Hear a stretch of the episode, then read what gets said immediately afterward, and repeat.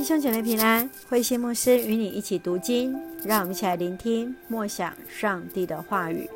约伯记十九章，上帝一直都在。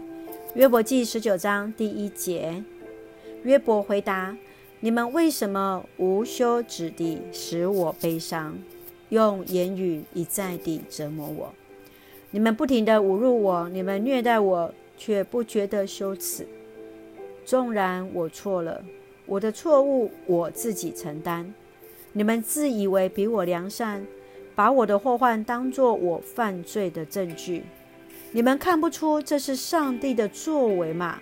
他张下了罗网来围困我，我喊冤叫屈，没有人要听；我要求公正，没有人听我。上帝拦阻我，我无法通过。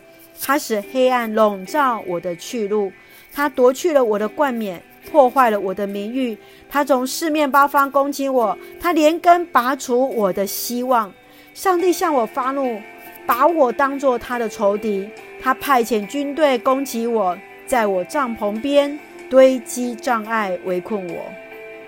上帝使我家里的人背弃我，我所熟识的人把我当作路人，我的亲人都离开了我，我的朋友都忘记了我。在我家住过的客人把我当作外人，家里的婢女们不把把我当作成陌生人。我呼喊仆人，他不理我；我向他求助，他也不理。我的妻子不能忍受我的气息，我的亲族不愿意走近我，连儿童都嘲笑我。我一起来，他们就侮辱我。我最亲密的朋友厌恶我。我最喜爱的人也起来攻击我，我的皮紧贴着骨头，我仅有的是一口气息。你们是我的朋友，可怜我吧！上帝的手臂把我击倒了。为什么你们要像上帝一样惩罚我？你们加给我的痛苦还不够重吗？我多么希望有人记得我说过的话，把我的话记录在书本上。或用铁雕刻，用铅灌注，刻在磐石上。但是我知道我的维护者活着，他最后要来为我伸冤。即使我的皮肉被疾病侵蚀，我仍将以此生觐见上帝。我要亲眼看见他，他对我并不陌生。在约伯记十九章，约伯回应比勒达的话是最精彩的对话。二十五节也成了约伯最经典的信仰告白。我知道我的维护者活着，他最后要来为我伸冤。二十三节到二十四节这样说：我多么希望有人记住我说过的话，把我的话记录在书本上，或用铁雕刻，用铅灌注，刻在磐石上。约伯的希望就是要来回应比勒达曾所说的：“地上没有人记得他。”约伯期待的是过去所受的苦难要成为他的见证，他确确实实相信他的救赎者活着，因此他希望把他的话语都记录在书本上。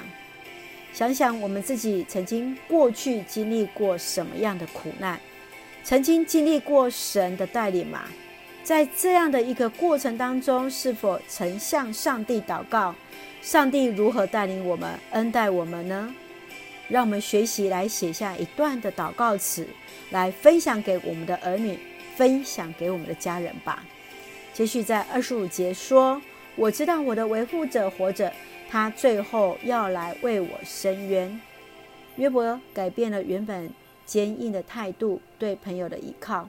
他转向了上帝，这是对上帝何等大的信心跟信靠啊！他知道他不再依靠人了，他知道上帝必然为他伸冤，上帝必然为他主持正义。亲爱的弟兄姐妹，即便在面对危难或屈辱时，你是否依然相信上帝掌权呢？上帝来帮助我们，就如同十九章二十五节所说。我知道我的维护者活着，他最后要来为我伸冤。愿上帝帮助我们，让我们一起来用这段经文作为我们的祷告。亲爱的天父上帝，你是昔在、今在、永在的上帝。过去上帝如何带领陪伴我们，我们也确信在未来生命的旅程当中，我们必然能够因为有你的同在，而不断去经历你复活的大能与恩典。无论我们的内心是如何的孤单寂寞，我们依然相信上帝必然再次坚固，使我们得以刚强壮胆，重新得力。主啊，是的，谢谢你恩待保守我们的弟兄姐妹身体健壮，灵魂兴盛，在接受疫苗过程当中一切平安，赐下平安喜乐，在我们所爱的台湾，我们的国家。感谢祷告，奉靠主耶稣圣名求。阿门。是的，愿上帝的平安喜乐充满在我们的当中，弟兄姐妹平安。